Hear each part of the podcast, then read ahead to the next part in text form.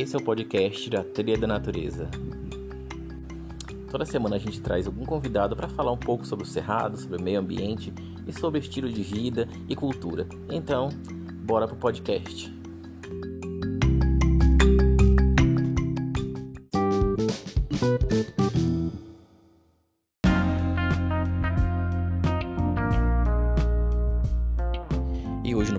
Podcast da Trilha da Natureza vamos falar um pouco sobre tradições indígenas em períodos de pandemia. E como convidado a gente traz o Arnaldo Senna, que é médico, e a Bia Pancararu, que é técnica em enfermagem. Então, bora pro podcast.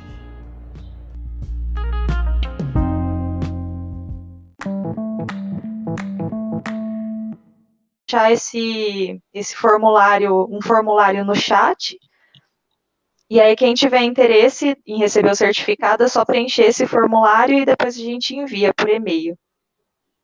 Então, eu passo a palavra aí para os nossos, nossos convidados. Olá, boa, boa noite. Boa, aqui ainda é boa tarde. É, acho que para ir para o rumo do Sudeste é boa noite já. Bom, eu me chamo Ronaldo, né? Eu tenho 29 anos. É, sou indígena da etnia Caxinauá, lá do Acre. É, eu sou um peregrino do mundo.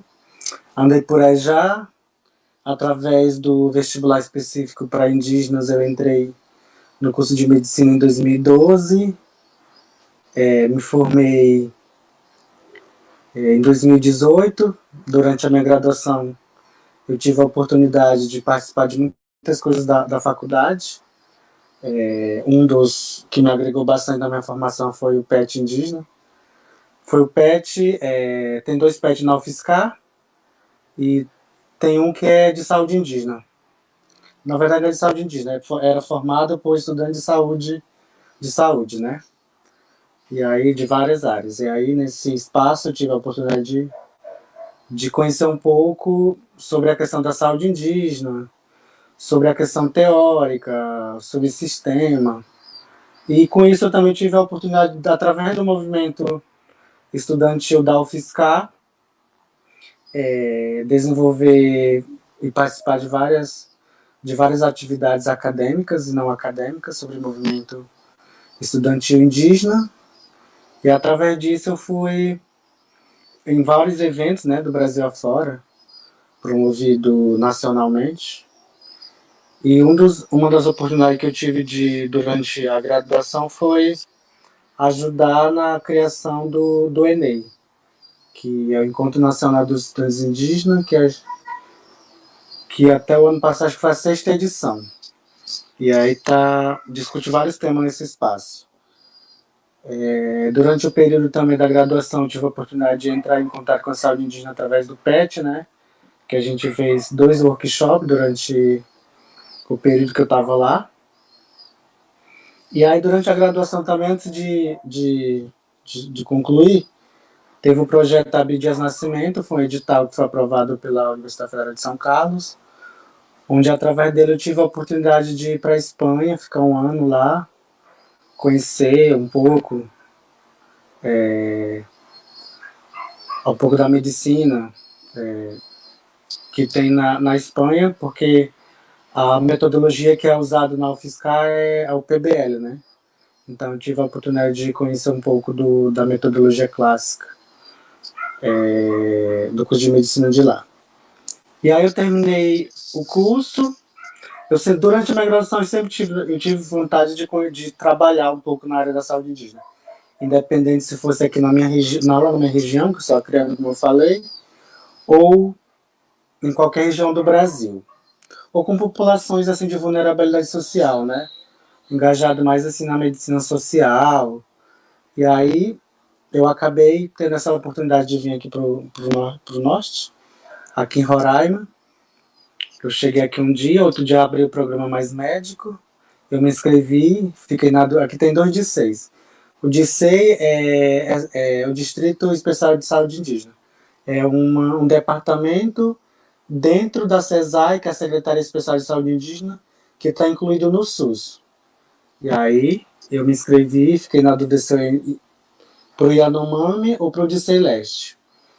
Aí eu acabei escolhendo o de Celeste, onde eu estou mais ou menos um ano e meio trabalhando por aqui diretamente com a saúde indígena pelo programa, pelo programa Mais Médico.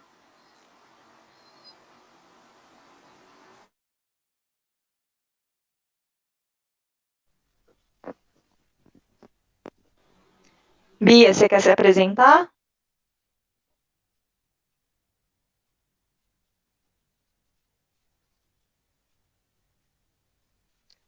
Não tá dando para te ouvir. Eu acho que seu microfone tá multado, não sei.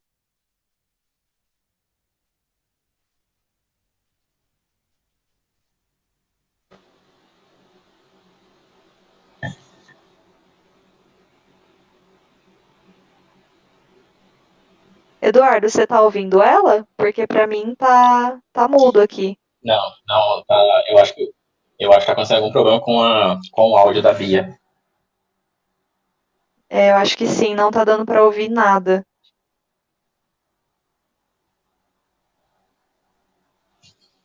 Acho que o tá mutado o, o vídeo dela, eu acho.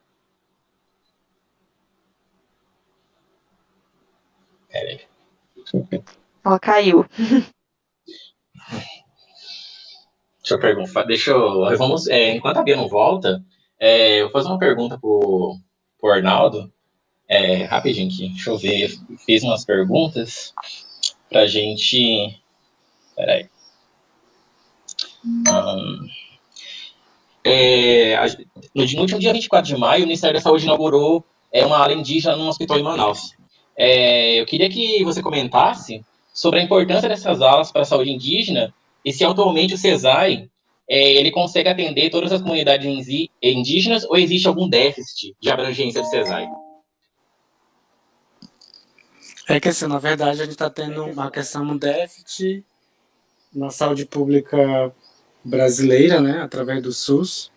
O SUS, na verdade, não suporta a, tanta a contingência, a demanda dos casos, e falando especificamente que do estado onde eu tô, do estado de Roraima, já chegou o pico, né? Assim, não tem, não, não tá tendo oxigênio para todo mundo, não tá tendo vaga para todo mundo. A quantidade de óbito tá assim aumentando alarmantemente. É... E além disso, o hospital de campanha que que tem vários leitos já está pronto, mas está faltando alguns detalhes que ainda não precisam fazer. Sobre o fato específico da questão do, do estado do Amazonas ter criado uma ala, acho que não só o Amazonas, o, o se não me engano, o Pará e o, o Amapá também, né? É, não sei se inauguraram já, mas sei que a Manaus já inaugurou, o Amazonas. É uma ala de extrema importância, porque assim, é, a gente sabe que a população indígena é, advém de muitas diversidades, né? É, 305 povos, e o estado do Amazonas é o estado que tem mais é, número de etnias de população indígena. Em especial, a, a etnia Cocama tem sofrido muito. Acho que são os maiores casos aqui no estado, do estado do Amazonas, acometidos. E assim, não só a ala é importante, mas eu acredito que a capacitação é, de profissionais que entendam um pouco né, dessa, dessa particularidade cultural de cada povo, o modo de vida, é, ter alguém que tenha experiência com a questão da saúde indígena, que mexa com, com população indígena, porque o processo de saúde e doença é totalmente. O compreendimento é totalmente diferente do que do pensamento ocidental que a gente fala, né? Então, não ter só a ala, mas ter alguém com uma capacitação, que tenha contato, que tenha experiência na área, acredito que faz com que é, faça diferença no atendimento diferenciado da saúde indígena. Mas, não, a, a pergunta que você tinha feito, se a CESAI ela consegue atender as demandas, né? Não, infelizmente, a CESAI não está conseguindo atender as demandas. Existem vários déficits, desde a questão do, do profissionais reduzidos, que os profissionais que já estão trabalhando na área têm se contaminado, né, bastante. Isso tem reduzido o quadro de, de, de profissionais da área de saúde. Isso dificulta mais ainda, por exemplo, a monitorização de pessoas que estão aldeadas, que estão precisando de, de, de, monitoramento constante, nos casos leves, por exemplo. É... Mas existe outro, caso também, que são as populações periurbanas, urbanos, ou que não foram homologadas ainda pelo, pela questão da demarcação, que estão sofrendo a questão do, do, do racismo institucional que a gente fala, né? A CESAR não tem notificado, inclusive tem um paralelo assim, de dados da PIB, que é a, é, a Articulação dos Povos Indígenas, que está fazendo esse levantamento, e a CESAI fazendo o levantamento da notificação. Existe a subnotificação, existe essa notificação que não é feita, e toda essa demanda é, que eu falei para vocês sobre a questão de, de poucos funcionários e dos poucos funcionários que já existem estão em processo de adoecimento, então a CESAI não está conseguindo é, atender as demandas sobre a questão do Covid e a população indígena. Além disso, é, cada, porque estava explicando, é Secretaria Especial de Saúde Indígena, que pensa o planejamento é, da questão da saúde indígena é, no âmbito da, da, atenção primária, política nacional, execução de política nacional, etc. E dentro da CESA existem os distritos, são 34 distritos é, organizado territorialmente, né, geograficamente. É, e esses distritos eles têm uma autonomia é, executar, fazer a questão da política local, né, epidemiológica, quadro geográfico, funcionário, profissionais. E, e algum distrito eu tenho visto que tem feito chamada emergencial de contrato, através de conveniadas. É, aqui o Dissei Yanomami e o Dissei Leste é, estavam contratando de, de, de emergência é, profissional da saúde. Então tem os casos têm aumentado muito, de forma assim, exponencial. Eu fiquei até assustado hoje quando eu fui ver os dados do, do, do Dissei Leste, que estava em 15 semana passada, e hoje já tem 106 confirmados entre populações aldeadas. Muita coisa. Isso, seis óbitos, e no Yanomami tem 85 e quatro óbitos. Isso eu tô falando do, aqui da realidade do, do estado de Roraima, né? Sim. O estado de, do Amazonas está assim um caos. Sim, é, tá complicado coisa no Amazonas. Tava lendo umas notícias, é, é, depois eu faço a pergunta, não sabia se apresentar primeiro, né? Uhum. Pode falar, Bia. Tá. Sim. Ah, Sim. Vitória. É, eu sou Bia Pancararu, eu sou do povo Pancararu, do sertão de Pernambuco, né, que aí é outra coisa que a gente vem trazer também, assim, a, a, a existência, a resistência dos povos indígenas do Nordeste, né, que existe muito no imaginário, assim, deve até concordar que só tem índio na Amazônia, né, não, tem índio na Amazônia, no Nordeste, no, no, meio do país, no Sul, assim, a gente existe e resiste de cima a baixo, né? É, falando do que eu posso falar da nossa situação aqui, ah, eu, é, eu sou técnico de enfermagem, né? Há cinco anos eu trabalho na, no Polo Concararu, no Polo Base, né? Ele estava explicando aí, né, como é a organização do CESAI, SEI, né? Eu sou do SEI Pernambuco, é, em Pernambuco, a gente tem 12 etnias reconhecidas, né? Três, assim, em processo de reconhecimento, formando 15, assim, mas todas são meio ramificadas umas das outras, né? Então, eu presto serviço ao DICEI Pernambuco, que faz parte da CESAI, né? E aqui no DICEI de Pernambuco, a gente está tendo, assim, é, por mais as dificuldades, sabe, são enormes, né? A gente sabe a questão da, da falta de profissional, é, já, já vem, né? Essa pandemia veio desnudar toda uma sequência né, de, de, de, de apagamento, assim, de, de, de descaso e com, a, com a, o subsistema de saúde indígena, né? A pandemia chegou, assim, para mostrar mesmo, a, a, tirar o véu de cima, né, e mostrar como vem sendo sucateada sistematicamente há muito tempo, né? Alguns anos esse sucateamento vem acontecendo, né? é, os contratos, as conveniadas, a gente tinha cinco, seis carros locados aqui para fazer transporte dos pacientes. Não tem mais esses contratos, a gente não tem mais esses transportes, sabe? Então, é uma constante luta mesmo para se garantir o mínimo que tem, né? E se manter na, na, nessa pandemia com a estrutura que tem, com os funcionários que tem. E o que eu posso falar aqui do meu polo, do polo Cancararu, é que a gente está sendo muito vitorioso, sabe?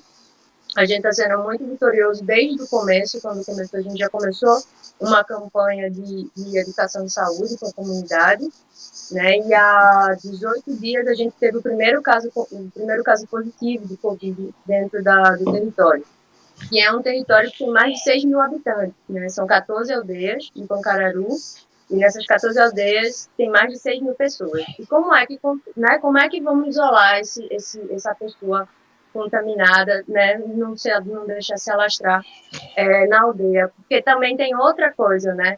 O senso de isolamento dentro da aldeia é muito diferente do senso de isolamento da cidade, né? As, os terreiros das casas são compartilhados, a, a, a convivência, né?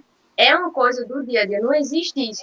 Existe sim a minha casa, a casa do meu irmão, mas assim, é, né? Nos aldeamentos assim, é tudo muito coletivo o meu filho brinca na casa do outro, o filho do outro vem para minha casa. Então, manter, trazer esse senso de, de isolamento social para as aldeias é muito complicado. Então, o que, o que, que aconteceu aqui em Pancararu? A Mogipe, que é o movimento de juventude indígena Pancararu, a Mogipe se levantou assim, de uma forma muito, muito forte e puxou a briga para si Aí a juventude chamou saúde e educação, a gente participou durante um tempo, a gente ficou uns 15 dias com barreiras sanitárias, assim, fazendo orientações, depois deu uma parada. Quando deu o primeiro caso positivo, a juventude se levantou, pegou na mão da educação, pegou na mão da, da equipe de saúde, pegou na mão das lideranças e retomamos as barreiras sanitárias. A gente fechou os acessos paralelos né, das aldeias, passou, tratou mesmo, fez barricada, é, porque a gente vive entre três municípios e o território é meio rota de trânsito para esses municípios, enfim. Então é muito difícil um controle. Quem entra por Tacaratu, por esse teu município, é, fica em Tacaratu, Jatobá e Petrolândia. Quem entra em Tacaratu sai em Jatobá. Atravessa, assim, entendeu? Então a gente fechou, isolou e só entra morador e serviço, serviço essencial, né? Do primeiro caso, do primeiro caso positivo até hoje, 18 dias depois, a gente só teve mais um, que é a filha dessa pessoa infectada. Então, a gente conseguiu isolar o, o contágio aqui dentro, né? Então, são 18 dias que a gente permanece com dois casos, que no caso são mãe e filho. Então, esse foi um controle, uma estratégia muito eficaz, pelo menos aqui dentro, no, no, no território. E hoje a gente vê o município de Itacaratu, que faz aqui onde onde eu moro, no município, nos distritos do, do município já são 21 casos.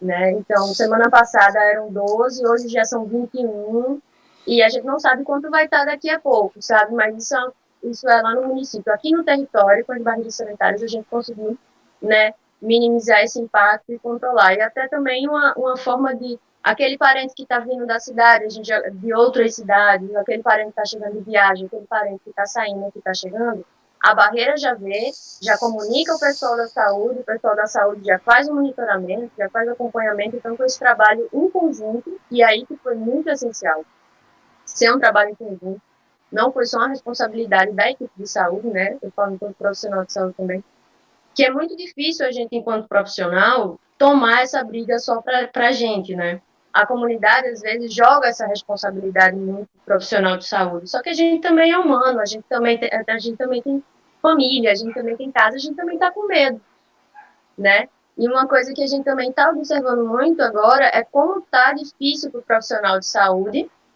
segurar a onda mentalmente, sabe? A, a, saúde mental do profissional de saúde indígena está tá sendo bastante afetada assim nesses tempos, assim, porque a gente sai para cuidar do nosso povo, mas a gente volta para casa, né? E como é que a gente volta para casa? Você sair para trabalhar num governo onde existe um, um, um, um, desmonte estrutural, né, de cima até a ponta, para que descase com as nossas vidas e com a nossa existência, é muito difícil, mas todo dia a gente sai, já são desde que começou mesmo, a gente já começou as nossas estratégias, seguindo as orientações do SEI, a gente recebe os materiais assim, suficientes né, para fazer o nosso trabalho de educação de saúde. A gente não tem um centro de um, um grande hospital de referência aqui na região, né? Mas perante a necessidade que se apresenta agora, a gente está recebendo material suficiente, né, para as equipes, para as barreiras, é, fazendo parcerias também, ONGs, iniciativas é, de pessoas que mandam material para a gente. Toda ajuda que vier, a gente, né, é boa. A gente está recebendo e distribuindo, distribuindo da melhor forma possível. Mas o controle aqui em Pancararu, eu tenho certeza que se deu muito, porque a responsabilidade não foi jogada só para os profissionais de saúde. Né? A juventude, a comunidade, a educação, todo mundo se levantou, está nesse revezamento nas barreiras sanitárias. As barreiras são 24 horas por dia. Então, por, do, por 24 horas tem, a gente, tem gente vendo quem entra e quem sai do território, né? E aí começa outra questão, assim, é, a gente também está incomodando, sabe? Porque era um livro, um trânsito livre, assim, tanto para indígena quanto para não indígena. Então a gente barra as pessoas, aí gera discussão, tem um desconforto, tem alguns conflitos. Uma coisa que a gente também está até preocupado, porque os, as, os nossos parentes ficam lá de madrugada, na BR, né, fazendo esse monitoramento. Então a gente já já está passando assim um, um, um, certo medo, né, de algum ataque, de algum sofrer algum tipo de violência, assim, porque tá mandando a gente manda voltar mesmo, carro de loja, é, produtos, sabe, assim, a gente manda voltar, não é serviço essencial, a gente manda voltar. E às vezes é bem complicado, assim, a gente não é tratado de uma forma legal. Mas do mais, o que mais importa mesmo é que juntos a gente está conseguindo manter até hoje 18 dias, dois casos positivos em Pancararu. Pelo menos essa vitória a gente está tendo e está trabalhando para se manter assim. Tem, tem alguma pergunta, Júlia? Pera, deixa eu ver se ajuda alguma pergunta. Se não, tem uma pergunta para fazer para vocês. É... Não, eu queria dizer que eu fico feliz, né? Porque por ver assim, né, que o povo se uniu e vocês estão conseguindo vencer é, essa não é pandemia, é né? É, é imagina. Mais importante é a união, né? Às vezes, às vezes, é muito mais difícil lidar com o próprio parente do que com o não índio, porque uhum. ele quer sair 10, 15 vezes e a gente diz, espera aí, quem é você, você não vai mandar em mim. Então, esses conflitos, sabe, são, são o, o que mais machuca a gente, Sim. né? Porque a gente está no movimento fazendo, tentando fazer um, um serviço coletivo, né? Pensando no bem coletivo, e aí a pessoa vem, vira para a gente e diz que a gente está tirando o direito de ir e vir da pessoa, né? Então isso é, é um pensamento egoísta, né? Que, que às vezes fragiliza a gente, às vezes dói, né? Mas a gente está se mantendo firme aí, com Deus na frente cantada, a gente está. É, em relação a esses monitoramentos, né, que você falou, né, em relação a esses conflitos, vocês não têm nenhum apoio, assim, do município, né? É só o povo da comunidade indígena mesmo que está fazendo esse monitoramento. Acontece. Tem apoio, tem apoio, a gente tem apoio não, a gente tem parceria, né? A gente não a gente trabalha em conjunto, né? Até porque se der caso aqui dentro, conta também como caso do município, né? Não, não é separado. É, a gente trabalha assim, principalmente com a vigilância sanitária do, dos municípios, né? Dos três municípios, a gente conta bastante com, com a parceria deles, assim, com eles. Então, apareceu um caso suspeito, chegou alguém, eu, enquanto profissional, vou lá, faço a minha visita, faço a minha orientação, né? Oriento a quarentena e tal, comunico a vigilância sanitária, no outro dia, um, dois dias, a vigilância também vem, reforça, monitora. Se a pessoa ficar transitando e tal, a gente liga para a vigilância sanitária, eles vêm também novo. Então, acontece uma parceria boa, assim, né, nesse, né, na questão do monitoramento. Às vezes falta, às vezes falha, uma parceria melhor com equipamentos e insumos, né? É, de, de, a gente ter esse material também à disposição, como seria né, no município. A gente sabe que existe, existem burocracias e, existe, e tudo no Brasil é tudo muito burocrático e tudo muito emperrado, né? Quando, quando é de necessidade assim, imediata né? Mas a, a, gente consegue se ajeitar. A verdade é essa, assim. É, as parcerias acontecem, mas assim a gente não está, a gente está recebendo, né? Diretamente do DCEI, semanalmente remessas de EPI, remessas de, de álcool em gel, parcerias também com as universidades também que estão fornecendo né, equipamentos, é, equipamentos EPIs e, e produtos né, de limpeza, de higienização. E a gente está conseguindo manter o trabalho. Perfeito, Bia. Eu acho que, que minha dúvida assim maior era essa mesmo. Aí, se tiver alguma pergunta, Eduardo, pode ficar à vontade. Eu tenho uma pergunta para fazer para vocês, que é sobre a medicina tradicional. Eu queria saber como vocês conseguem conciliar a questão da medicina tradicional nesse momento de pandemia, como que funciona. É uma pergunta para os dois, assim, na verdade. Acho que é interessante a gente saber é, essa questão da medicina tradicional. Eu tô com uma garrafada de baúba ali na cozinha. é certo. Acho que todo mundo tem suas receitas, né? Sim. Para deixar o, o corpo assim melhorzinho.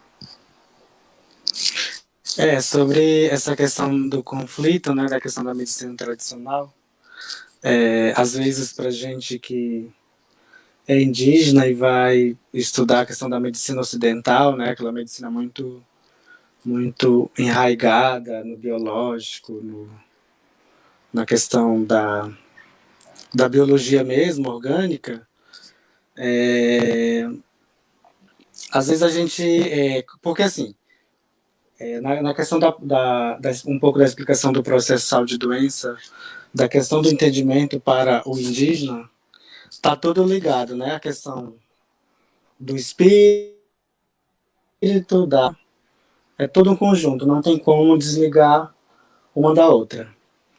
É... O povo aqui está doente gente está sendo torazado, a gente suspendeu é. os rituais. É, isso faz parte da saúde de uma comunidade também, sabe? É, e assim, a gente sabe que a, o Covid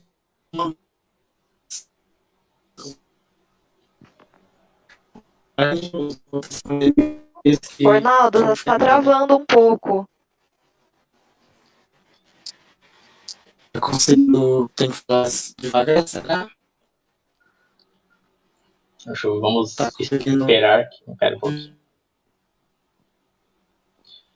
A gente hum. quase não tá te ouvindo, tá Talvez travando bastante. Tenha... Sim.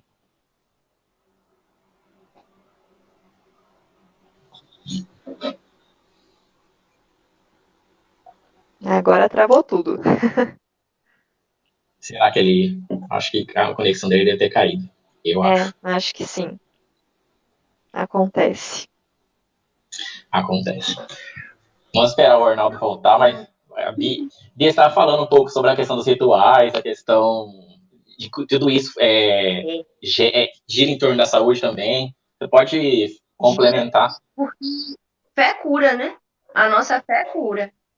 A cura, a cura do nosso corpo é a cura do nosso espírito e da nossa mente. Não existe para um indígena, né, estar bem de saúde sem estar bem com a sua cultura, sem praticar a sua cultura, sem praticar a sua, sua né, as coisas que é do seu cotidiano, do seu ambiente. Aqui mesmo a gente tem, né, a gente tem alguns rituais de, de tradição, os praiais, as torezadas, que são rituais que reúnem 300 pessoas fácil no domingo, sabe? Então, de celebração mesmo. Então, a partir desse da, da pandemia e da, do, do, isolamento social, foi suspenso os rituais, né? Então, tem muita gente com paga de promessa, tem muita gente com, com, com, com serviços né, da tradição para ser cumpridos, para ser feitos, mas que estão nesse, nesse suspenso, em suspenso justamente para evitar a, as aglomerações. Então, a gente teve, a gente agora teve acabado de soltar fogos, a gente tem na aldeia o nosso padroeiro é Santo Antônio. Então, do dia 1 ao dia 13 é festa na aldeia, que é a coisa mais linda do mundo. A minha família noiteira da primeira noite não teve, minha avó ficou, sabe? Enfim. Então, mexe com, com, com, com a tradição, mexe com a, sabe, com, com a raiz da pessoa. Isso, né? De não poder fazer aquilo que, que se é da sua do seu costume. Mas todo mundo está tá entendendo, a gente está tentando se fortalecer, né, para voltar o mais breve possível às nossas, às nossas tradições. E falando da, eu estava eu tava atendendo ontem, você falou da medicina tradicional, eu tava, fui, eu estava vacinando numa aldeia, onde tinha um senhor bem, bem engraçado, que ele deu umas 15 receitas para o coronavírus, assim, umas 15 receitas diferentes, sabe? Não, menino, come isso, você pegar esse negócio. E é muito engraçado. Não, não é engraçado, sabe? Mas cada um tem sua receita, assim. E aqui Sim. atrás da minha casa tem um umbaúba, que a casca da umbaúba, ela é anti-inflamatória e tal. Eu comecei a sentir um pigarrinho na garganta, a gente já fica desesperado, né? Aí, a gente já fica desesperado. Aí fui lá e eu tenho uma garrafada ali de, de casca de umbaúba que ela, que ela limpa a garganta, ela é boa pra garganta. Pronto, tomei três dias, passou. Entendeu? Então, é, fazer essas associações assim, e, e, a gente até comenta assim, que agora ninguém mais tem um resfriado, ninguém mais tem uma dor de barriga, ninguém mais pega dor, ninguém mais pega chikungunya, ninguém mais pega nada, só pega Covid, né? E às vezes nem é, a gente somatiza isso no corpo, né? Sim. A gente, enfim, tem uma dor de cabeça e somatiza isso no corpo de uma forma, né? A gente tá tão bombardeado, né, de informação, de, de dessas informações que você leva uma topada, tá com Covid. Entendeu? Mas, mas isso vai acabar, acaba pirando, assim, né? A, a, a gente. E, enfim, é até bom para manter o organismo bom em dia. A gente continua, a gente sempre faz, toma nossas raizadas garrafadas para manter o corpo forte. Tem alguma pergunta, Júlia? Não, não, eu só. Voltei, só... pessoal. Vocês estão me ouvindo ah, agora? Agora a gente tá te ouvindo, Arnaldo. Não, então, eu só ia falar que, que assim, a Bia ela é da área da saúde, né?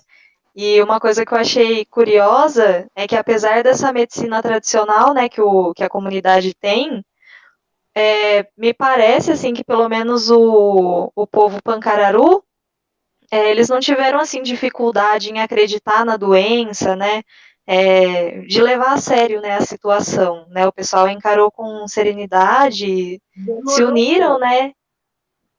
Demorou? Demorou um pouco. Demorou, demorou. A gente ainda a gente ainda se depara com algumas situações em que, principalmente as pessoas mais velhas, né, os anciões, assim, eles ainda ficam, que nada, isso não vai chegar aqui, eu tenho fé em Deus, né, e a gente se depara muito com esse, com esse discurso, assim, mas quando a gente senta, conversa direitinho, assim, explica a situação, é, é até que né, a gente consegue entrar num consenso. Mas demorou um pouquinho, assim, para as pessoas. Aquela coisa, né? A gente é, mora no, sertão de Pernambuco, né? Longe, 600 quilômetros de Recife, da capital. Então, quando as pessoas aqui veem as notícias, né? É muito a doença de lá. Não se imagina nunca que vai chegar aqui, né? Nas entranhas. Quando chega, Aí começa um desespero, um apavoro, mas a gente está conseguindo manter a situação muito bem controlada. Assim. E eu acredito que hoje o que está sendo mais difícil mesmo foi é, é, é, só essa relação com entrar e sair da aldeia aqui, com as barreiras sanitárias. Né? Muitos apoiam, muitos, sabe, mandam mensagem para a gente de apoio, mandam mensagem de, de, sabe, fazem doação, então vão lá, a comunidade, assim, vai para a barreira sanitária, dá um tempo também, passa, fica lá ajudando a gente mas tem essas situações também de, de ignorância, de, de, egoísmo, né? De achar que, que não tem nada demais, eu só vou ali, volto e ninguém vai me empatar. E essas situações que estão sendo mais desgastantes. Mas a gente está mantendo aqui, que importa. Muito legal. É, Ornaldo, você quer falar? Acho que agora a gente está conseguindo te ouvir bem.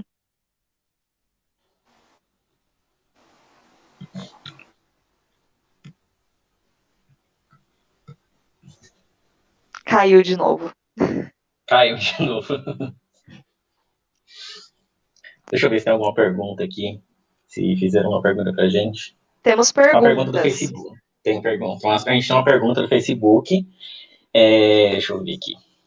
É, boa noite. Gostaria de saber como é a relação dos, dos seus povos com o Estado. Se existem conflitos, se, tem, se existe conflitos, se tem assistência e como a política atual interfere nas comunidades indígenas diretamente, né? A política atual. Com o Estado, é, existe um, um, um, um, apagamento histórico, né? Desde que os portugueses chegaram aqui. Né? Então, a, a gente ainda trabalha, trabalha e luta muito, assim, por um, por um, né? Por uma assistência real, digna até, eu acredito que até 2015, 2016, época golpe, né, até, até aquela época, a gente tinha um, uma CESAI, né, muito mais aberta, muito mais é, atenciosa, né, assim, com as especificidades de cada situação, a gente recebia muito mais incentivo, muito mais, é, a gente tinha capacitações, a gente tinha cursos, a gente, sabe, eles é, investiam no, no, profissional, investiam nesse profissional, nos profissionais, é, para se manter na aldeia e sempre crescendo essa qualidade do serviço, da prestação de serviço. Né? Pós-golpe, isso foi caindo.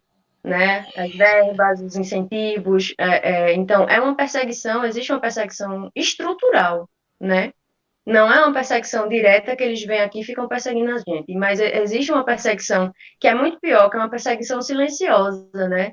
É uma perseguição de canetada, é uma perseguição de, de, de desmonte, então, essa perseguição é muito pior, assim, porque não mata né, diretamente nossos corpos, vai matando aos poucos, né, vai matando nossa resistência, vai matando nossa saúde mental, vai é, é uma perseguição que mata lentamente, entendeu? E a gente tem horas que a gente se diz assim, poxa, tanto que a gente luta, e tanto que a gente lutou, tanto que a gente já conseguiu, né? Aí você vê hoje uma FUNAI entregue, né, da forma que está, você vê uma CESAR estruturada como está, né? Depois de a gente já ter, já ter tido prova, né? A gente já ter conseguido índices assim, ótimos de mortalidade infantil reduzidas de forma, sabe, muito, muito boa. A gente tem um sistema de vacinação que é, exemplo mundial. O Brasil, no sistema de vacinação, é exemplo do mundo, e a gente não tem mais esse, sabe, esse padrão de qualidade, esse padrão que foi um dia, né? O sistema de imunização nacional. Então, é sim uma perseguição, existe sim uma perseguição estrutural né, do Estado e da, da, desse governo atual. Além de todo um preconceito, além de todo um movimento racista, né, de quando a gente tenta procurar e acessar os serviços nas cidades, quando a gente. Porque, assim, quando a gente chega num, num, numa prestação de serviço de um município, de um município né, é, a primeira coisa que eles dizem é: vocês têm a CESAI, vocês têm a FUNAI. Sabe? como se a gente não tivesse direito de acessar né, o, o, esse estabelecimento, como gente não tivesse o direito de ter esse atendimento como munícipe. Afinal, a gente vota nesse município, né? Sim. Então, se eu moro na aldeia, e acontece muito, acontece muito. Uma gestante minha da, da minha aldeia ir na Secretaria de Saúde, marcar uma ultrassom, marcar um exame, eles dizem, não, vocês têm a CESAI, vocês têm a FUNAI, vocês têm isso não é para acessar aqui, como se a gente não tivesse o mesmo direito de qualquer município de acessar certos serviços, entendeu? Então, existe sim um, um, uma perseguição estrutural, silenciosa, que nos mata lentamente, baseada assim, numa camada grossa de racismo e de, e de desrespeito à, à nossa existência. É um absurdo, né, gente? Obrigado, Bia. Nossa, sim. É, Ornaldo, a, gente, é, a conexão caiu, a gente queria que você falasse um pouco sobre a questão da medicina tradicional. A Bia já expôs um pouco sobre a questão. Queria que você falasse um pouco, continuasse a expor a sua, sua opinião. Estão é, conseguindo me ouvir? Sim. Sim. Tá a internet aqui, no, aqui na, no, especificamente no estado de Roraima é, é um pouco complicada e às vezes chove, aí com a chuva piora. Aí caso eu estiver sumindo, é por isso, tá? Mas enfim, sobre a questão da medicina tradicional, né? Como eu estava explicando, o modelo do processal de doença, no entendimento do indígena para cada cultura, é, é totalmente diferente do entendimento do processo de adoecimento ocidental, né? Que é muito ligado à questão da, bi da biologia e etc.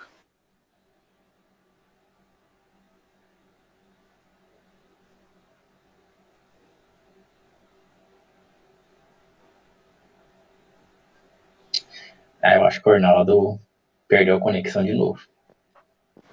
Então... Acho, deixa eu ver. Oi? Hum. Acho que ele caiu a conexão do Arnaldo de novo. É, parece que sim. Parece que sim, né? Deixa eu ver, voltou. Voltou?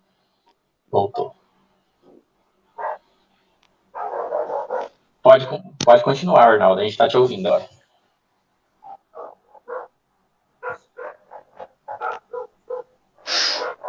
Eu acho que caiu mesmo. Pode ouvir, pode falar. Tá Arnaldo, se de repente você quiser deixar a câmera desativada e deixar só o áudio, não sei, talvez isso ajude um pouco. É. Né? Você pode fazer uma tentativa. É, Estão é, conseguindo me ouvir, né? Isso, pode falar. Sim. Tá ok. Então, então sobre a questão da medicina tradicional em época de Covid, né? É, como eu estava explicando, o entendimento do processo de doença do indígena para cada povo é totalmente diferente do entendimento, né? Do processo de doença patológico da medicina ocidental. Porque está tudo ligado à questão da, da cultura, do espírito, da conexão que, a, que esse povo tem com, com, com a sua comunidade, com o local geográfico onde ele vive, no que ele acredita. É, e a época de Covid, a Covid não é a primeira pandemia ou infecção ou, ou doença que a população indígena está enfrentando, né? Como bem a Bia mesmo já disse, a população indígena não está enfrentando só a questão do Covid, mas uma guerra contra o genocídio estrutural de governo, né? Um plano de governo, assim, anunciado, sem nenhuma timidez contra os povos indígenas. Então, além de, de tudo isso, a questão da medicina tradicional é, ela é super importante, né? Porque ela é milenar. Ela, cada povo ela tem, tem um conhecimento já muito antigo da questão da medicina tradicional. E às vezes a gente, assim, profissional da saúde, a gente tem um pouco de indígena, nós que somos indígenas, que trabalhamos na área, a gente tem um pouco mais de flexibilidade, né? Porque tem a questão do chá, como a Bia mesmo já disse, é, chá de alho, chá de, de, de erva, chá de raízes. E muita, popula muita comunidade tem usado muito isso. Não só para o Covid, né? Mas já usado, por exemplo, por exemplo, tem, uma, tem um chá que o pessoal que usa muito, os indígenas diabéticos, o chá do douradão. É uma planta que eles fazem esse chá para diminuir a questão da glicemia. É, inclusive a gente às vezes tipo assim não não não, não, não tenta ir de, de encontro, né, sobre, sobre, sobre, sobre esse conhecimento, impondo, por exemplo, prescrever, querer prescrever o anti o antidiabetogênico para esse paciente, por exemplo, um, é, metformina, coisa assim que a, que a medicina tradicional nos orienta a prescrever, né? Então, às vezes a gente enfrenta um pouco de, de dificuldade, mas assim, não só para o Covid, mas o pessoal, a população indígena é, tem usado muito a, a medicina tradicional em conjunto, às vezes, com, com a farmacologia ocidental. As, muitas vezes a gente não tem dúvida, é, dúvida não, na verdade não, não temos muito conflito. Às vezes se, se tem conflito quando o profissional de saúde ele não, não tem essa flexibilidade, ele não tem esse entendimento. É, mas é, é uma é um conhecimento ainda muito utilizado e muito praticado e inclusive alguns setores da CESAI têm tem orientado, né, assim, estimulado para que os profissionais estimulem aquelas algumas comunidades que tenham perdido essa prática, né? Então, mais ou menos isso. Obrigado, Arnaldo. Deixa eu ver se a gente tem mais. Tem mais uma pergunta, Júlia? Tem uma pergunta do YouTube. Espera só um pouquinho.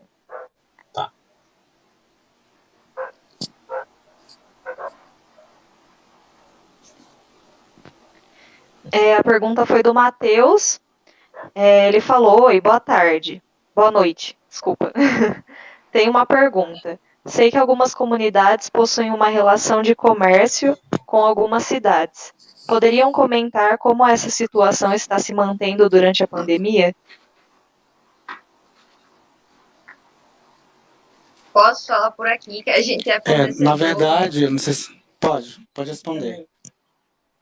Tá é, assim, aqui a gente tem um, um fluxo muito grande por, por, de comércio de fruta e, e, legumes. Aqui se planta feijão, sabe, tem melancia, então tem, a gente abastece muito as feiras aqui da região, né, com os nossos alimentos. E, e aí é constante entrar caminhão aqui, abastecer e, né, e sair. Então, esse serviço foi suspenso, tá tudo suspenso. É, para evitar a entrada dessas, dessas pessoas, né, para fazer esse serviço, e aí também gerou um, um certo conflito, né, porque as pessoas querem vender seus produtos, né? Querem escoar suas, suas mercadorias. É, mas em vista da situação não dava para manter esse livre acesso ao território, né? É, e aí o que está acontecendo? A gente orienta quem compra, né? por exemplo, se você for no mercado, fizer sua compra, o entregador daquele supermercado vai poder entrar na, na aldeia sim para entregar a sua compra, porque é comida, né? Você se pedir um gás, se pedir alguma coisa assim, tá, tá mantida, né, a relação, assim, tanto aldeia quanto na cidade. O que está suspenso mesmo é esse livre acesso, né, de chegar, carregar, descarregar. A gente está controlando esse acesso, assim, mas as pessoas, por exemplo, na aldeia não tem banco, não tem um supermercado, não tem farmácia, não tem nas aldeias. Então a gente tem que acessar a cidade para ter, né, é, é, fazer essa, para fazer, fazer essas compras, né. O que está suspenso mesmo é só o fluxo das pessoas de fora entrar aqui, né, carregar e descarregar livremente é, é, suas mercadorias, seus, seus trabalhos. Quer comentar um pouquinho a respeito também, Arnaldo? É, como a, a, a Bia falou,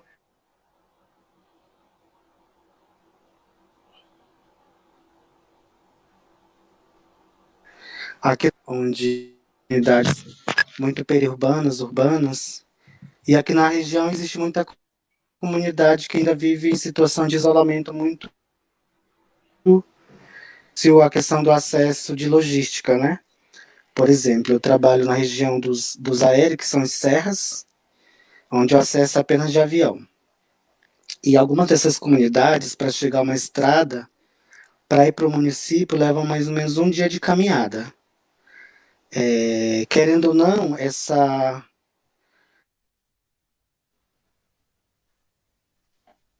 dessa forma essas comunidades que vivem isoladas nessa região. Mas sobre a questão do abastecimento, por exemplo, é, em, em, comunidades que estão mais próximas a, a, a, os municípios, eles vão muito para a cidade, né? Apesar do controle do município, do controle da, do, das próprias lideranças, a gente, como a Bia tinha falado antes, mais cedo, já, tá, já tem gerado aquele conflito, né, de, de tentar segurar o parente para não ir para a cidade, ou só de extrema necessidade. Mas querendo não, sempre tem aqueles que vão para a cidade, saca a questão do benefício, é, ou é algum benefício social ou salário para fazer compras básicas, como a questão do sal, de coisas que não é e acabam que isso aumenta o risco, é, aumenta o risco dessas pessoas se contaminarem. O Tuchal tem muitos, muitas regiões foram bloqueadas barreiras para entrada, inclusive entrada e saída de, da comunidade. Inclusive algumas regiões bloquearam, inclusive equipe de saúde porque no início estava tendo falta de EPI, não estava tendo testagem para todo mundo. Então, uma forma deles se protegerem, eles bloquearam totalmente, inclusive, as, a entrada de, de profissionais na área de saúde. Porque mesmo a pessoa pode estar sintomática, ou sei lá, o exame dá falso negativo.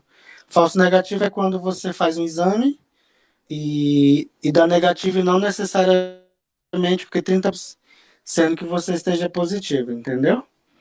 Então, algumas comunidades, é, pensando nisso, é, bloquearam totalmente a barreira para a entrada, inclusive, de equipe de saúde.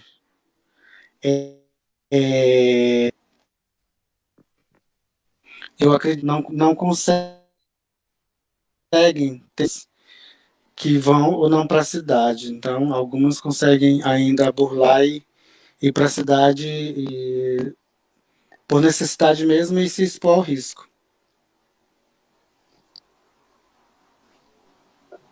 Legal.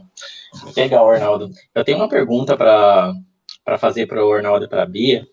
É, na verdade, o Arnaldo já deu uma, uma, pincelada um pouco sobre isso no começo da live, sobre a questão do povo Cocama no Amazonas, mas eu queria que você falasse um pouco sobre é, essa questão problemática que está acontecendo lá na, Amazonas devido ao alto índice de morte mortandade na população Cocama, né? É, inclusive, eu estava. Vou até abrir aqui que eu peguei a, uma reportagem falando sobre. Uh, rapidinho, peraí que pela estava no site da articulação dos povos indígenas do Brasil que teve um aumento de é, semana passada, acho 9 de maio, de 9 para 22 mortes por dia, né? É, então, eu queria que vocês falassem um pouco sobre essa questão e vocês poderiam falar um pouco sobre se tem alguma já surgindo uma notícia sobre o motivo de estar tá aumentando tantos os casos em específico na etnia que...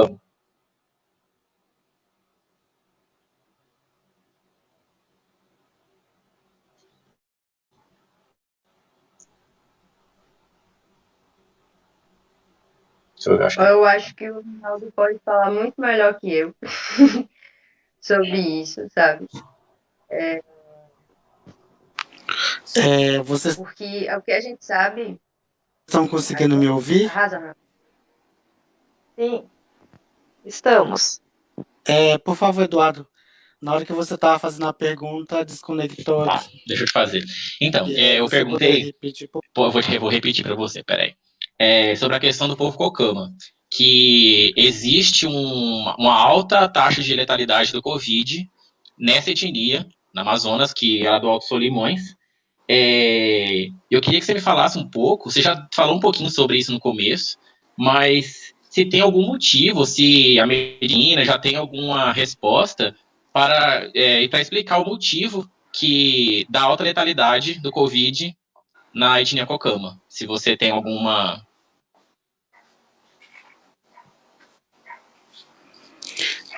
É, na verdade, assim, é, a população indígena geral, né? A população indígena é classificada como do grupo de risco. A população Cocama, mas a população indígena em geral, pelo fato de já a questão de, de acesso à saúde pública, né? de não ter de, de difícil acesso, a questão da logística, a questão da própria questão é, do compartilhamento de do hábitos, é, do, do, de compartilhamento de alimentos. Arnaldo, a gente já tem uma dificuldade, está cortando um pouco o seu áudio. Mas a gente vai. Faz com ah. que a população do grupo de risco. Vamos ver. Acho que, acho que agora melhorou. Pode continuar, Arnaldo. Obrigado. Eu acho que tá melhor. Oi. Pode falar. Pode... Tava cortando, né? Tava cortando, isso. Pode continuar. Ah, tá. Não, o que eu tava comentando é que assim, a população, a população indígena ela é classificada só pelo fato. Na verdade, eles são classificados no grupo de risco porque começa pelo, pela questão do acesso à saúde, né? A distância, o isolamento geográfico, a questão do saneamento, a questão da própria questão cultural faz com que isso fica susceptível, porque é, é totalmente diferente a forma da aglomeração social da cidade quanto do modo de vida indígena, né? A gente sabe que a população indígena vive muito no sistema de questão de comunitário, né, do compartilhamento do, do alimento em conjunto, de uma casa ser muito próxima à outra, de às vezes uma família morar todo mundo junto, avô, avó, é, mãe, filho, cunhado, tia, tio, primo. Então, isso faz com que é, esse vírus ele se propague de uma forma mais rápida. É, e a questão da própria questão imunológica né, do, do, do povo indígena. Assim. Então, que esses fatores faz com que é, alta potencialidade do contágio, porque é um vírus muito contagioso. Apesar de ser é, menos é, não, não ser tão letal em algumas populações, mas população, na população indígena a gente tem percebido alta letalidade. A gente já, pelo dados da APIB, 260, 260, mor 260 mortos, e sendo que mais de 200 destes são anciões. Ou seja, a perda de um ancião é perda da enciclopédia cultural, de conhecimento, né? Então, assim, a população indígena sofreu um genocídio em todos os sentidos, inclusive da sua perda de conhecimento, ancestralidade. São mais de 200 é, anciões mortos, é, e chegando a mais ou menos de caso 3 mil confirmados. Obrigado, Arnaldo, por ter explicado para a gente sobre essa questão. E é importante salientar que o Arnaldo falou sobre a questão dos povos indígenas, a Bia também. É, a gente tem que entender o processo histórico, né, que essa questão de pandemia, né, a gente tem que também entender é, o genocídio que foi feito com os povos indígenas no período da colonização, devido justamente à questão de dos povos indígenas entrarem em contato com é, vírus trazido pelos europeus e foi um genocídio completo nas Américas, né? assim, catastrófico, né? É, então, isso é muito problemático é, para a gente entender e compreender como é, isso acontece com a questão dos povos indígenas desde aquela época até hoje, né? Então, isso é muito, muito problemático. A gente morreu mais de doença do que de, de bala, né? Quase Sim, que ele chegou. É, justamente. Justamente. É. Acho que o Arnaldo, a conexão do Arnaldo caiu de novo. Vamos caiu. ver se tem mais pergunta aqui. Tem mais alguma pergunta, Júlia? Tem uma pergunta. É... Peraí. Pergunta da Rejane. É uma pergunta para a Bia. É, o povo pancararu tem consciência do quanto esse governo está prejudicando a comunidade, né, no caso? Tem. Tem, sabe? O partido tem consciência, tem consciência e talvez não, porque dentro do nosso, do nosso território a gente tem urna, né? A gente tem votação aqui. E aqui dentro o cara tirou 150 votos de pessoas pancararu, né? Então a gente já começa por aí, onde a gente mesmo vota no, no, no tiro no nosso pé, né? Então, infelizmente, é, isso, isso se enraizou entre a gente também. Mas eu acredito que a maioria, a grande maioria da população tem, tem, tem essa consciência e também tem a consciência de que não, a gente não faz nada só, né? Que existe uma cadeia, existe uma estrutura atrás de cada profissional, existe toda, né? Toda uma estrutura atrás de cada ação. E que, infelizmente, essas ações eh, não estão sendo como a gente gostaria, mas estão sendo, sim, eficientes, né? É, aqui em Pancararu, falando de Pancararu, estão sendo, sim, eficientes e eficazes diante da situação. Se você pega o comparativo do, de, de, aceleração né, de contágio nos municípios e como a gente está hoje, a gente está muito vitorioso. Né? Há 18 dias manter os dois primeiros casos, assim, não teve mais nenhum em 18 dias, assim, nenhum. Já foram, já, já foram mais de 20, 20 testes né, realizados em pessoas suspeitas, é, deram todos negativos, mas a gente está conseguindo. Sim, eu acredito que a maioria das pessoas tem consciência de, de, como esse, esse governo nos afeta né, diretamente, porque, como eu disse, é um, é, é um, é um desmonte é, sistemático, silencioso e contínuo. Né? Se continuar do jeito que está, a gente não faz ideia de como vai estar o subsistema de saúde, ou de saúde indígena daqui a um ano ou dois. Né? Quem sabe nem exista mais. Já, já teve, a gente já correu o risco de perder a CESAI, né? com muito trabalho, com muita articulação, é, mas a gente já chegou à beira de perder a CESAI, perder a nossa secretaria né, dentro do Ministério da Saúde. Mas eu acredito que sim, que a, a maioria do, do povo Pancararu tenha consciência disso. Eu espero. Deixa eu ver se a gente tem mais alguma pergunta. Pera aí. Hum, acho que a gente não. Por enquanto a gente não tem mais perguntas. Tem alguma coisa para falar, Júlia? Tem alguma pergunta que você queira fazer? Não, eu acho que. que não. é... Acho, é. acho que é isso mesmo. Foi. A gente... que a Bia falou, deu, deu para esclarecer bem a situação do povo. Sim situação está complicada, né, para o pessoal. porque a gente vê o despreparo total né, da, da situação política no país e a gente sabe que onde é, vai, isso vai ser afetado, né, principalmente, né? É, na verdade, parece que é os. Né? Aonde, a, gente, sempre a, é, né? a gente olha, sei lá, a situação do Recife. O Recife, tá, o Recife começou a reabrir, né? Reabrir comércio, reabrir a, a, a, as coisas, voltar nessa gradas, mas enfim. Pernambuco é um dos estados mais contaminados, assim. Eu acredito que a gente sabe disso, né? Porque foi divulgado, foi feito, né, todo um monitoramento. Sim. Infelizmente, os estados não foram feitos, né? Mas a gente é, é, é como eu estou dizendo, a gente está fazendo o possível e fazendo da forma eficaz, mas assim é, um, é muito autônomo, é muito independente, né? Por exemplo, o movimento da barreira foi uma iniciativa da comunidade, da, da do movimento jovem, né? As barreiras que estão acontecendo hoje, quem responde mesmo, assim, a gente faz o apoio, a gente trabalha junto, mas quem levantou o movimento foi a Juventude Pancararu.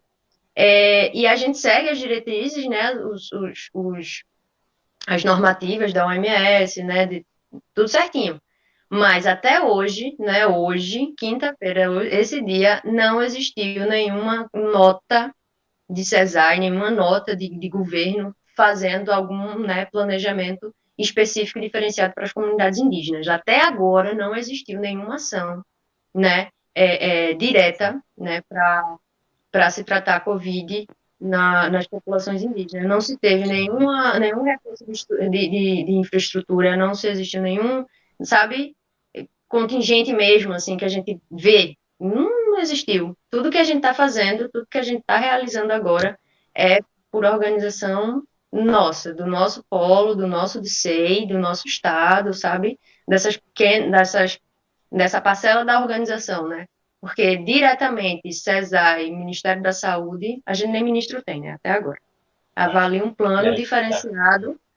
É. é, nem ministro a gente teve ali, tem um plano Sim. diferenciado para a população indígena. Então está sendo, tá sendo a gente Sim. pela gente mesmo. E dentro das nossas. Temos mais uma pergunta. Hum. É, vocês têm, têm percebido um avanço do desmatamento da exploração de áreas, inclusive as áreas indígenas, devido à pandemia, já que a fiscalização, que era escassa, agora é praticamente nula? Aqui não, porque a gente fechou as barreiras, né? Mas, assim, é, falando, eu posso, posso falar de Nordeste, a gente vê um, um desmatamento muito forte da Caatinga, assim, que é, é o meu bioma, né? A Caatinga, ela já é, já é tida historicamente como um, um, bioma né, seco, que na verdade é uma grande ignorância. A gente mora às margens do Rio São Francisco, né, a gente tem um Rio São Francisco na nossa porta, praticamente, mas a, a morte do Rio São Francisco é da nascente do Cerrado até a Foz, né? Então, o desmatamento, as queimadas, tudo que acontece no Cerrado, né, interfere diretamente na Caatinga interfere diretamente no, no Rio São Francisco. Então, o, o, desmatamento que acontece na Amazônia interfere diretamente na Caatinga e vice-versa, né? Então, eu acredito que na região amazônica lá é, seja muito, muito pior essa questão, né? É, pelo garimpo, pelas madeireiras, por, por, por essa por esse oi grande que o povo tem no que é nosso, mas aqui acontece muito o, o desmatamento da caatinga para plantação, às vezes do próprio parente. Morar dentro do território, vai subir, não tem mais as populações, as casas tem mais casa do, né? Tem, onde era a, roça do, do seu João, agora já tem quatro casas, vai a casa do filho, a casa do neto, então a gente está pegando outros espaços, que no caso são as serras. Então tá tendo desmatamento sim, né? Mas para fazer cultivo, para criar, fazer suas criações e tal dentro do território, que a gente tenta fazer de uma forma consciente, né? Mas é, é, aqui na durante a pandemia eu não vejo muito, muita diferença do, de antes e depois. Eu acredito que na região amazônica esteja muito, esteja muito pior essa situação. Obrigada, Bia. É, tem mais duas perguntas aqui. É, eu posso fazer, Eduardo? Pode, pode fazer, Júlia. Estou é. olhando aqui, mas pode fazer. Tá. Deixa eu colocar aqui na tela. Uh, é, a Liane, ela falou, agradeço pela oportunidade de aprender como os Pancararu e Caxinauá estão enfrentando essa situação da pandemia. como vocês acreditam que deveria estar sendo feito esse, este enfrentamento pelas autoridades de modo a efetivamente proteger os povos indígenas. E aí ela complementou depois, né? Isto é, se tivéssemos as condições de governo para isso. Ai, ai.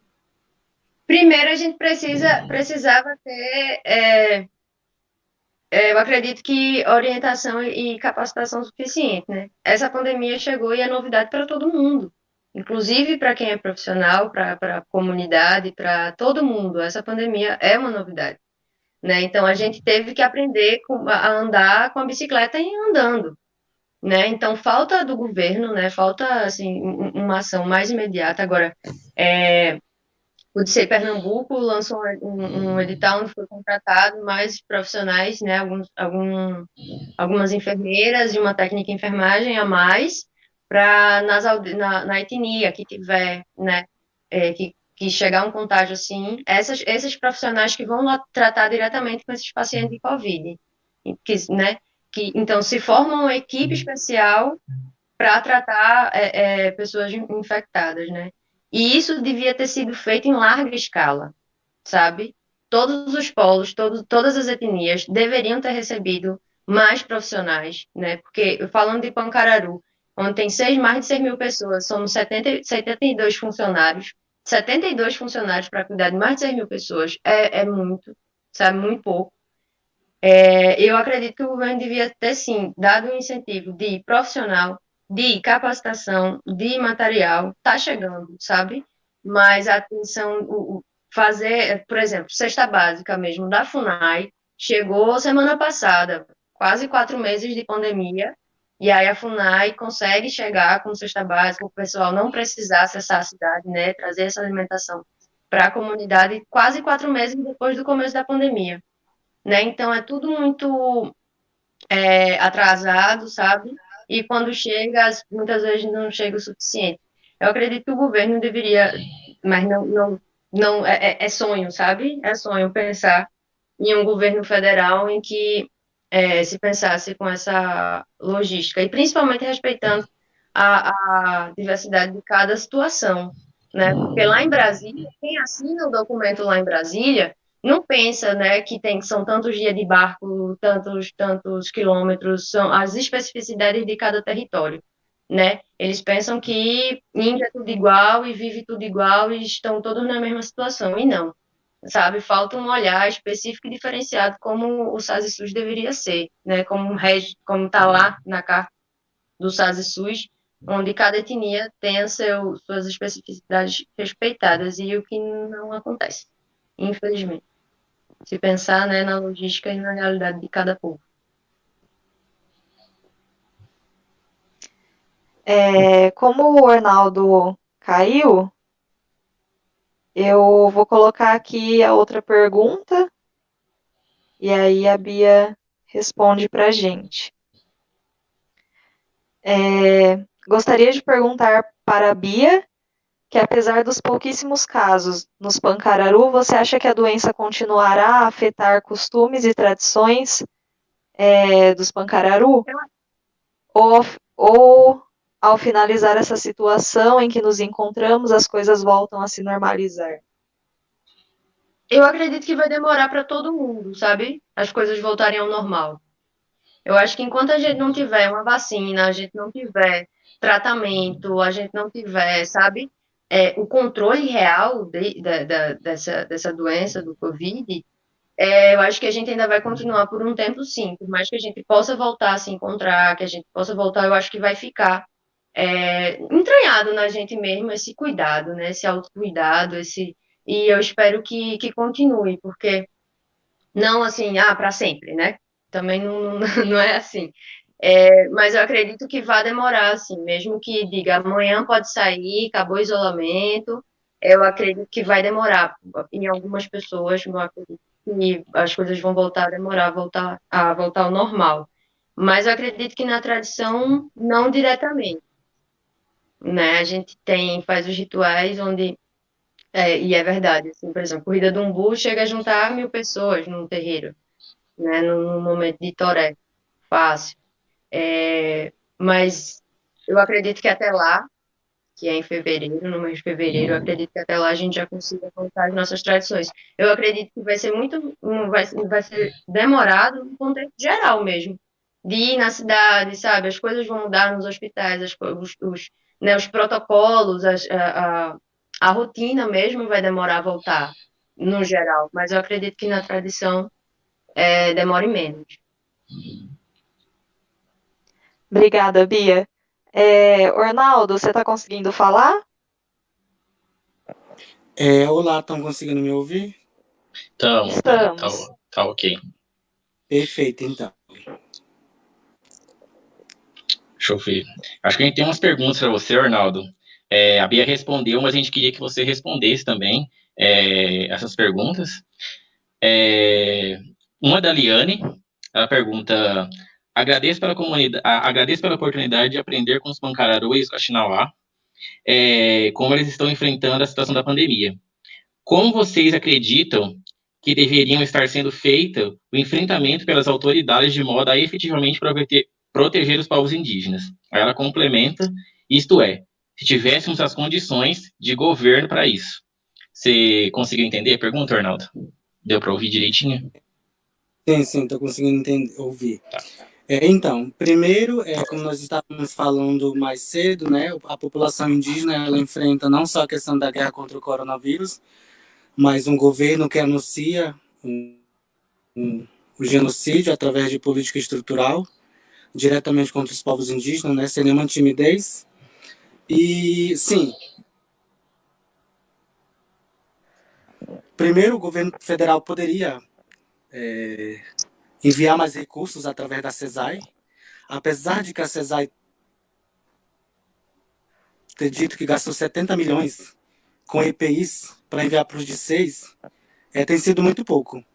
Eu acredito que através de forças de tarefa não só do governo federal, junto com o estado, junto com o município, junto com, apesar de que algumas regiões está tendo a questão da, da, da força nacional que está indo, levando insumos, levando alimentos, como a Bia já falou, acredito que poderia ter um, uma força a mais para fazer contratação de pessoas, porque a CESAI não está dando conta de monitorar os pacientes, de proteger os pacientes em, em comunidade, contratar mais profissionais médicos, profissionais enfermeiros, que está muito deficiente. Não só na, no, na questão da população, né? A gente está falando de população indígena, mas assim, a saúde pública está um caos.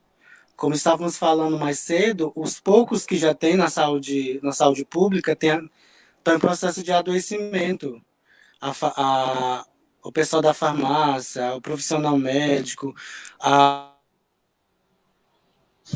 a equipe de enfermagem, é, as próprias pessoas que estão no, na gestão, que organizam escala de entrada de, de profissionais em área, motorista. Então, assim, a gente já tinha um déficit né, antes, só que com a pandemia isso veio intensificar a precariedade da saúde indígena.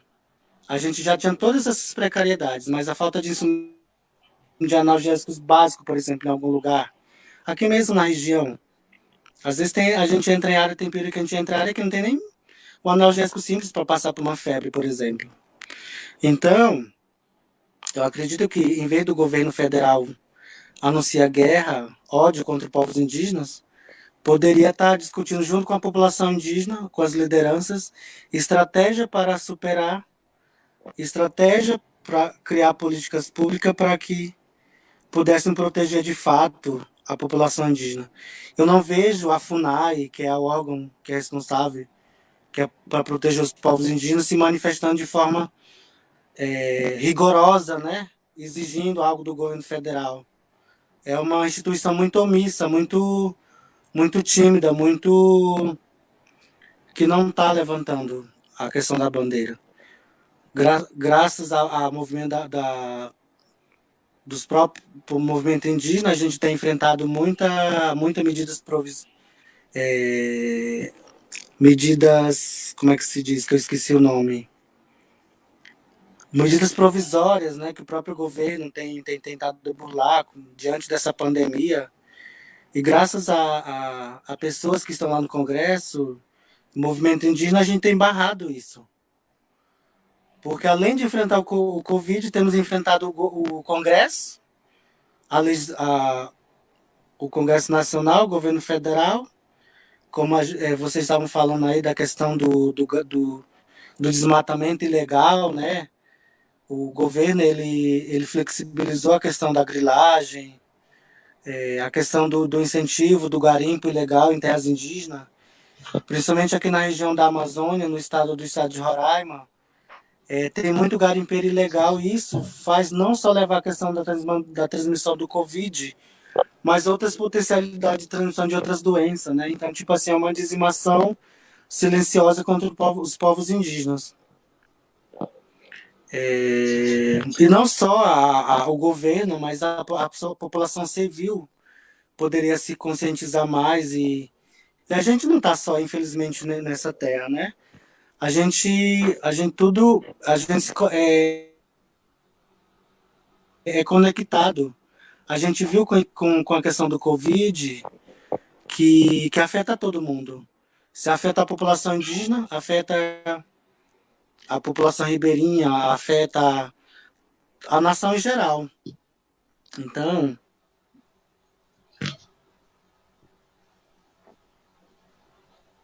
a gente vê. Estão conseguindo me ouvir? Uhum. Agora sim. Sim. Ah, tá, ok. Então, a gente vê que assim, quando a gente fala sobre população indígena, a marginalização da população indígena não é só no Brasil é, a marginalização da população indígena é, andina, caribenha, é, América do Norte. Então, todos eles compartilham a mesma, a mesma guerra contra o governo, né? Só que nós brasileiros, nesse momento, a gente não, nunca teve na nossa história um governo assim que, que, verbaliza, que verbaliza a nível nacional guerra contra os povos indígenas. Então, a gente tem enfrentado momentos muito difíceis, tanto a questão da guerra contra o governo, a guerra que a gente já enfrentava de nós mesmos, e a questão do Covid e a precarização ainda mais da saúde indígena, infelizmente.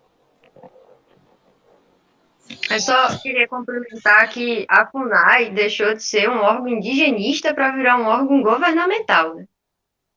A grande verdade é essa. A FUNAI deixou de ser o nosso órgão indigenista e agora é nitidamente há algum tempo um órgão do governo, né, um braço do governo é, autorizado a falar e, e, nos representar, né? Então isso também está sendo um, uma grande dificuldade, porque o braço forte que a gente tinha dentro dessa estrutura, né, para nos representar, é, não muitas vezes, na maior parte das vezes, não nos representa como deveria, né?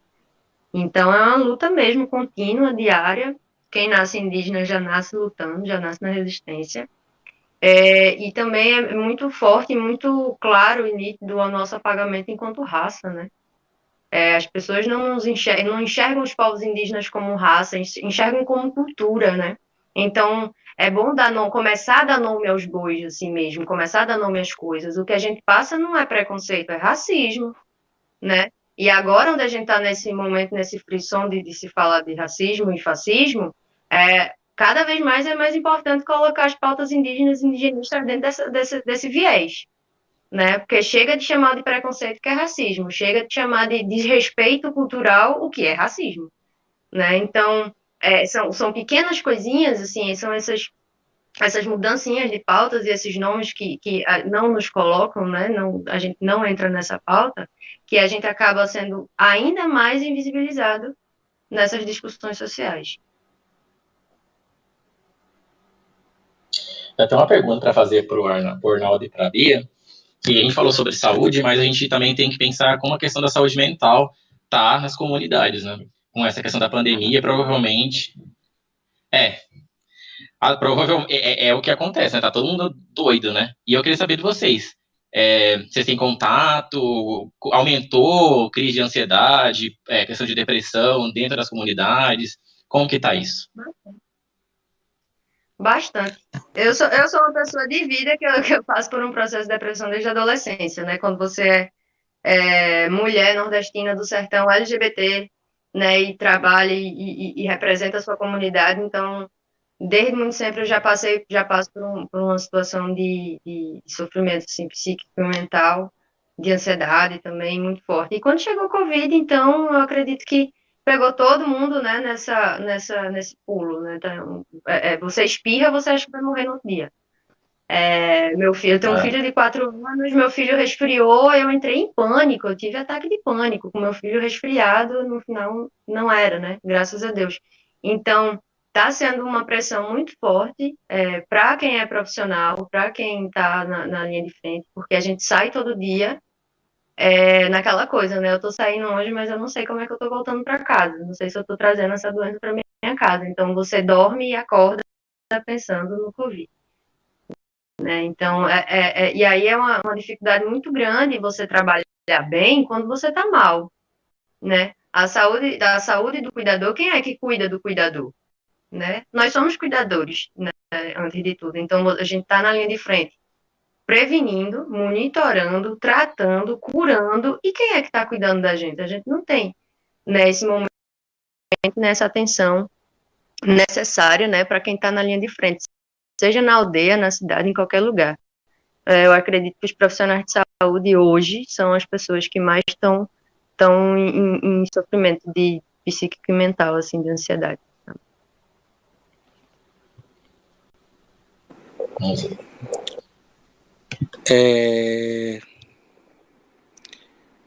Estão me ouvindo, né? Uhum. Estamos. Tá, okay. Então, sobre a questão do sofrimento mental, né? É, eu, eu, não eu não trabalho só na área indígena. O regime de trabalho é 30 dias em área. 30 dias em área não, 15 dias em área direto e 15 dias de folga, né?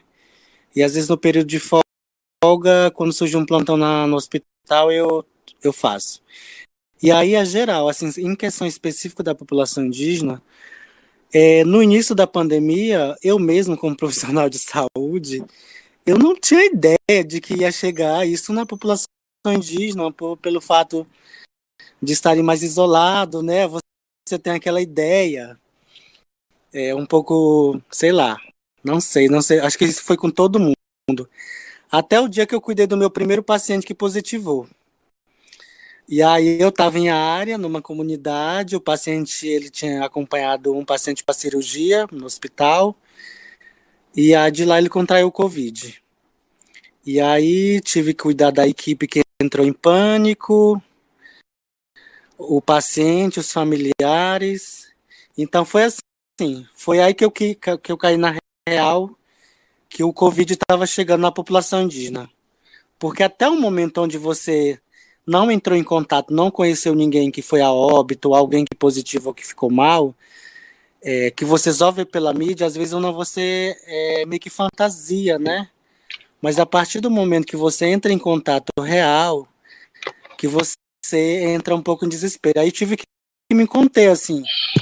Eu tive que ter um pouco de ponderação para cuidar da equipe. A minha equipe, a minha equipe todinha, o técnico e a enfermeira positivaram, ficaram bem ruim, mas recuperaram já. E o paciente, os familiares. E no hospital onde eu tenho dado. E a população está muito com medo, né? A população está assustada. Porque, como eu tinha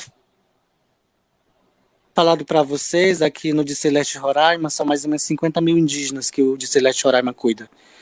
E 106 casos positivados, isso porque é subnotificado, como tinha falado para vocês, né? E seis óbitos.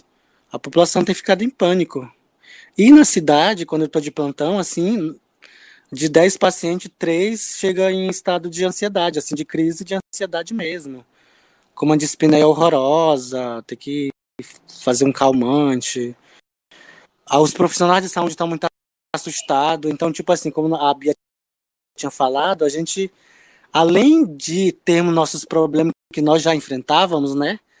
Problema de identidade, problema de afetividade, problema econômico, pro, problema de resistência, problema de sobreviver. Ah, com Covid as coisas se pioraram mais, assim, se intensificaram. E agora é o medo de morrer, né? Tá doente. Exato. Então a saúde mental de todo mundo está abalada, infelizmente.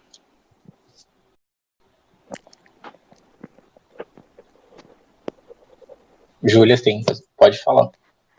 É, obrigado, Arnaldo. É, é, pessoal, então eu acho que a gente pode ir para as últimas perguntas e a gente encerra. O que, que vocês acham?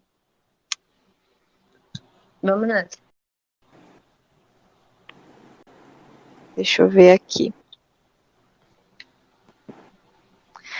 É, a Liane, ela fez esse comentário, né? Obrigada pelo retorno, Bia e Ornaldo. Precisamos sim sonhar para pensar nos representantes que queremos e merecemos. Então, esse foi o comentário dela. E.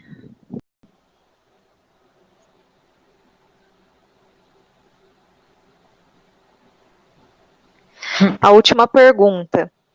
É, o que nós, povo não indígena, podemos fazer para auxiliar e dar voz à luta de vocês?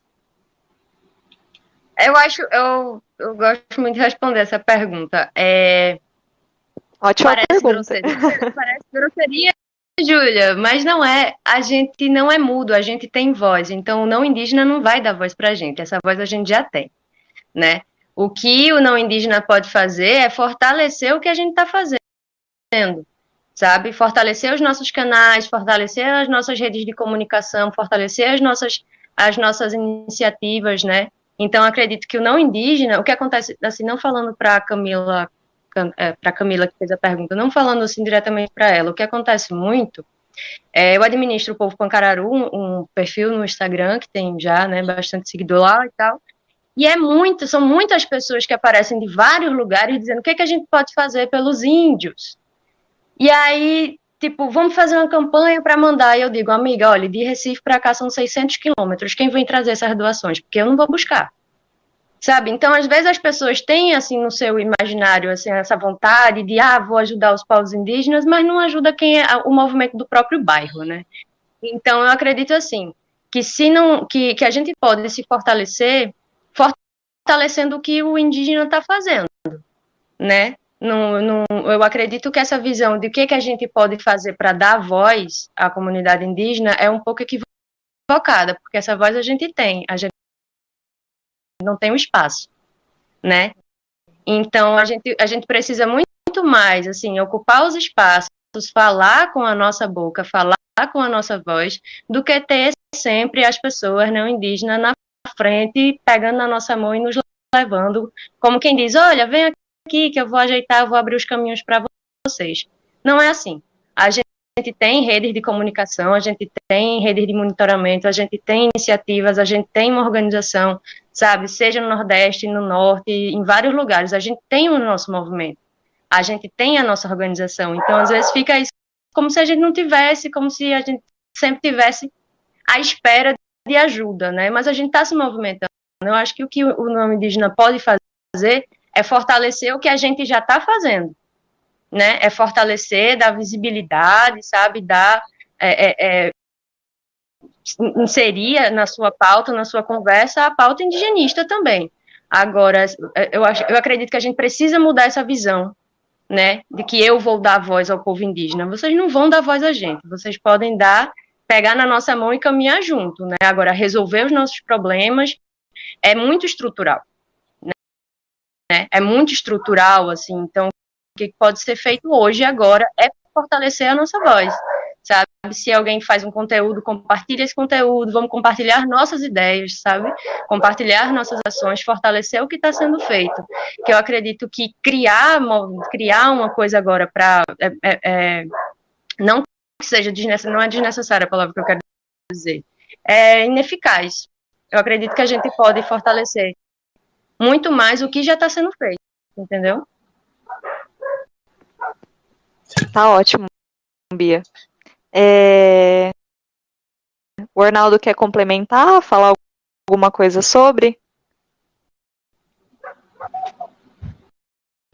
É, eu sou mais ou menos da, na corrente de ideia da Bia, assim, né? É, os povos indígenas eles sempre gritaram, né? Socorro, por, por na verdade não é piedade, assim, por nós sempre reclamamos, gritamos para que o governo entenda nossos direitos. Só que infelizmente é um grito no silêncio, né? A gente grita, é, mas não somos ouvidos para quem deve, a, deve nos proteger, deve nos, nos. que é a questão da Constituição, né? A Constituição toda hora ela é. tenta ser burlada através do próprio, do próprio parlamento e graças assim no, na última na última eleição a gente teve várias vozes, né?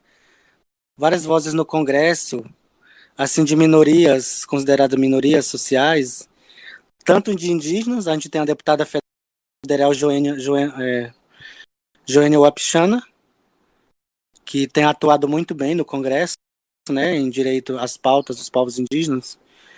Temos deputada no, pelo Estado de São Paulo, que, que acho que é, eu não esqueço o nome dela, acho que ela é Pancará, é, que tem atuado muito. E temos os nossos, os nossos representantes que estão na PIB, que estão em várias organizações, as próprias mulheres que estão em frente, que, tem, que estão na frente de muita, muita organização que tem brigado muito, né? É, o movimento indígena mesmo, de jovens, de estudantes. E o que eu acredito que a população, é, a sociedade civil poderia fazer é se mobilizar, né? Ter um pouco mais de empatia e, e levar isso à questão da, da, da divulgação mesmo, né? Hoje hoje está muito pautada as coisas na questão da rede social. E isso, querendo ou não, tem impacto muito grande. Eu acredito que. De...